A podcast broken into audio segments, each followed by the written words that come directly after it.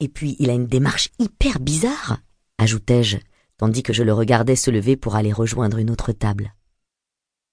C'est vrai qu'il n'a rien du marin musclé classique. Mais, Al, ce type est un génie. Il possède un sixième sens pour tout ce qui se rapporte à l'eau. Et c'est de loin le skipper à qui je ferai le plus confiance sur une mer agitée. Plus tard, ce soir-là, Rob me présenta brièvement à Théo, et je remarquai la gentillesse dans ses yeux verts tachetés de noisettes quand il me serra la main.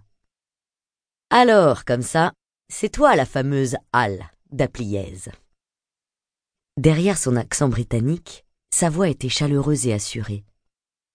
Oui, pour ce qui est de la fin de cette affirmation, répondis-je, gêné par ce compliment. Mais je crois que c'est plutôt toi qui es célèbre. M'efforçant de ne pas scier tandis qu'il m'examinait, je vis ses traits s'adoucir, et il émit un petit rire. Qu'y a-t-il de si drôle? Pour être honnête, je ne m'attendais pas à toi. Comment ça, à moi? L'attention de Théo fut alors détournée par un photographe qui souhaitait prendre une photo de l'équipage, et je ne sus jamais ce qu'il entendait par là. À partir de là, je commençai à le remarquer à plusieurs événements organisés autour des régates auxquelles nous participions.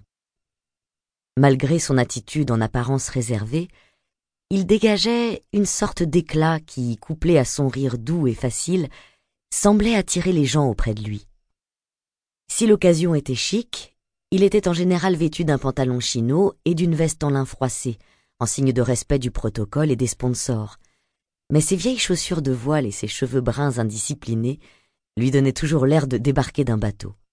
Lors de ces quelques rencontres, il semblait que nous dansions l'un autour de l'autre. Nos regards se croisaient souvent, mais Théo n'essayait jamais de poursuivre notre première conversation. Ce n'est que lorsque mon équipage remporta la course à Antigua il y a six semaines et que nous nous retrouvâmes le soir au bal de Lord Nelson qu'il me tapa sur l'épaule. Félicitations, Al. Merci, répondis-je, ravi que, pour une fois, mon équipage ait battu le sien. J'entends beaucoup de choses positives sur toi cette saison, Al. Ça te dirait de rejoindre mon équipe pour la régate des Cyclades en juin? On m'avait déjà proposé une place sur un autre voilier, mais je n'avais pas encore donné ma réponse. Théo perçut mon hésitation. Tu es déjà prise? Euh, Provisoirement, oui. Bon, voici ma carte, réfléchis et dis-moi d'ici la fin de la semaine. J'aurais vraiment besoin de quelqu'un comme toi à bord. Merci. Je repoussais mes doutes. Qui était assez stupide pour laisser filer une occasion de faire équipe avec l'homme qu'on appelait alors le roi des mers Au fait, le rappelai-je alors qu'il s'éloignait déjà, la dernière fois que nous avons parlé, pourquoi as-tu dit que tu ne t'attendais pas à moi? Il s'arrêta, me jaugeant des pieds à la tête. Je ne t'avais encore jamais rencontré. J'avais seulement entendu des fragments de conversation sur tes talents pour la voile. C'est tout. Et, comme je l'ai dit l'autre fois, tu n'es pas ce à quoi je m'attendais. Bonne nuit, Al.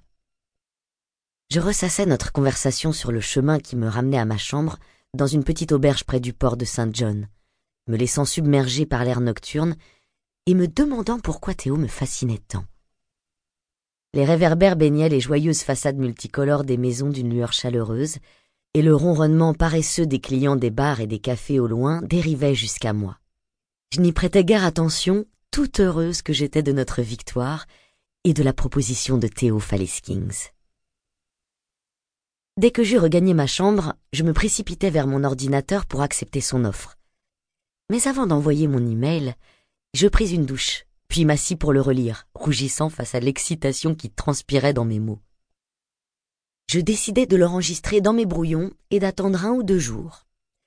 Puis je m'allongeai sur mon lit, étirant mes bras pour soulager les tensions et les douleurs de la course. Eh bien, Al, me marmonnai-je à moi-même en souriant, voilà une régate qui promet.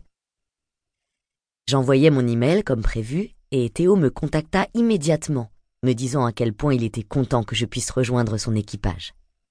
Puis il y a deux semaines, je me surpris à être étrangement nerveuse au moment de monter sur le voilier Hans, gréé dans le port de Naxos prêt à s'entraîner pour la régate des Cyclades.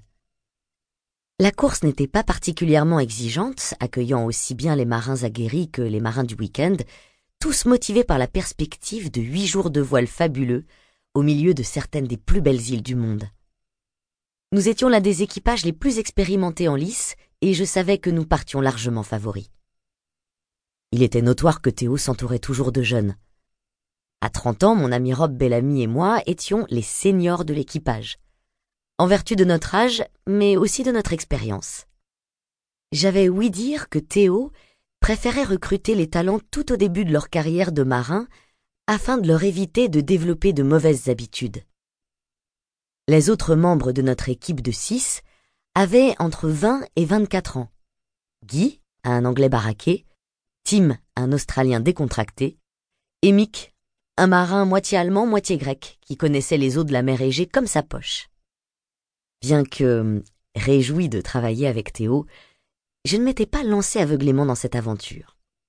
J'avais rassemblé un maximum d'informations sur l'énigme qu'était le roi des mers, en me renseignant sur Internet et auprès de ceux qui l'avaient déjà dirigé. J'avais entendu dire qu'il était britannique et avait étudié à Oxford, ce qui expliquerait son accent saccadé. Toutefois, sur Internet, son profil disait qu'il était citoyen américain et avait maintes fois conduit à la victoire l'équipe de voile de l'université de Yale. Un de mes amis disait qu'il venait d'une famille riche, un autre qu'il vivait sur un bateau. Perfectionniste, autoritaire, difficile à satisfaire, bourreau de travail, misogyne. Voilà d'autres commentaires que j'avais recueillis, le dernier provenant d'une homologue qui prétendait avoir été mise à l'écart et maltraitée sur son voilier, ce qui m'avait fait réfléchir. Cependant, le sentiment dominant était simple. Sans la moindre hésitation, le meilleur skipper pour qui j'ai travaillé. Au cours de ce premier jour à bord, je commençais à comprendre pourquoi Théo bénéficiait d'un tel respect de ses pairs.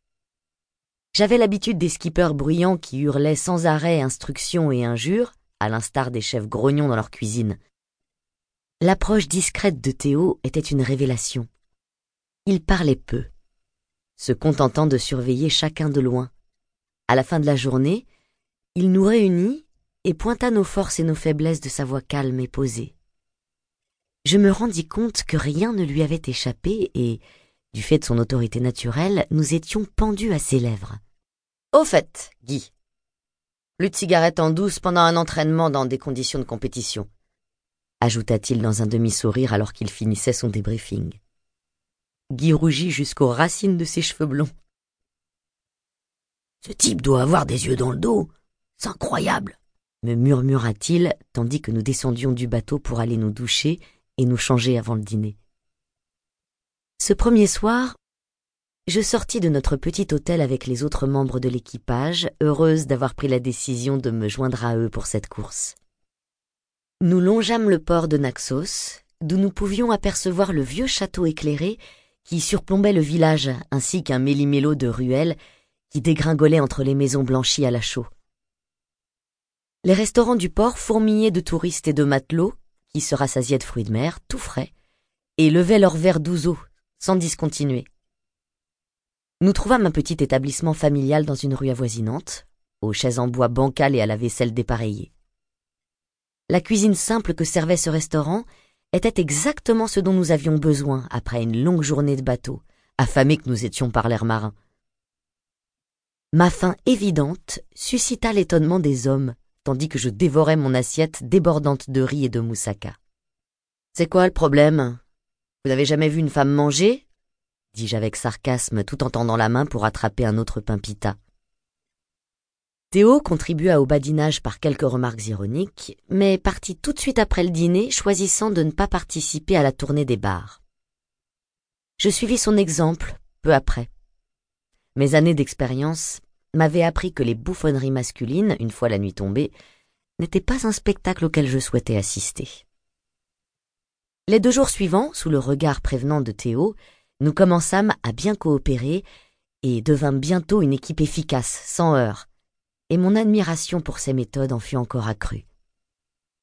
Notre troisième soir, à Naxos, je me sentais particulièrement fatigué après une journée éreintante sous un soleil de plomb, et je fus la première à me lever de table. Bon les gars, je vous laisse. Moi aussi. Bonne nuit, messieurs. Pas de gueule de bois demain à bord, s'il vous plaît.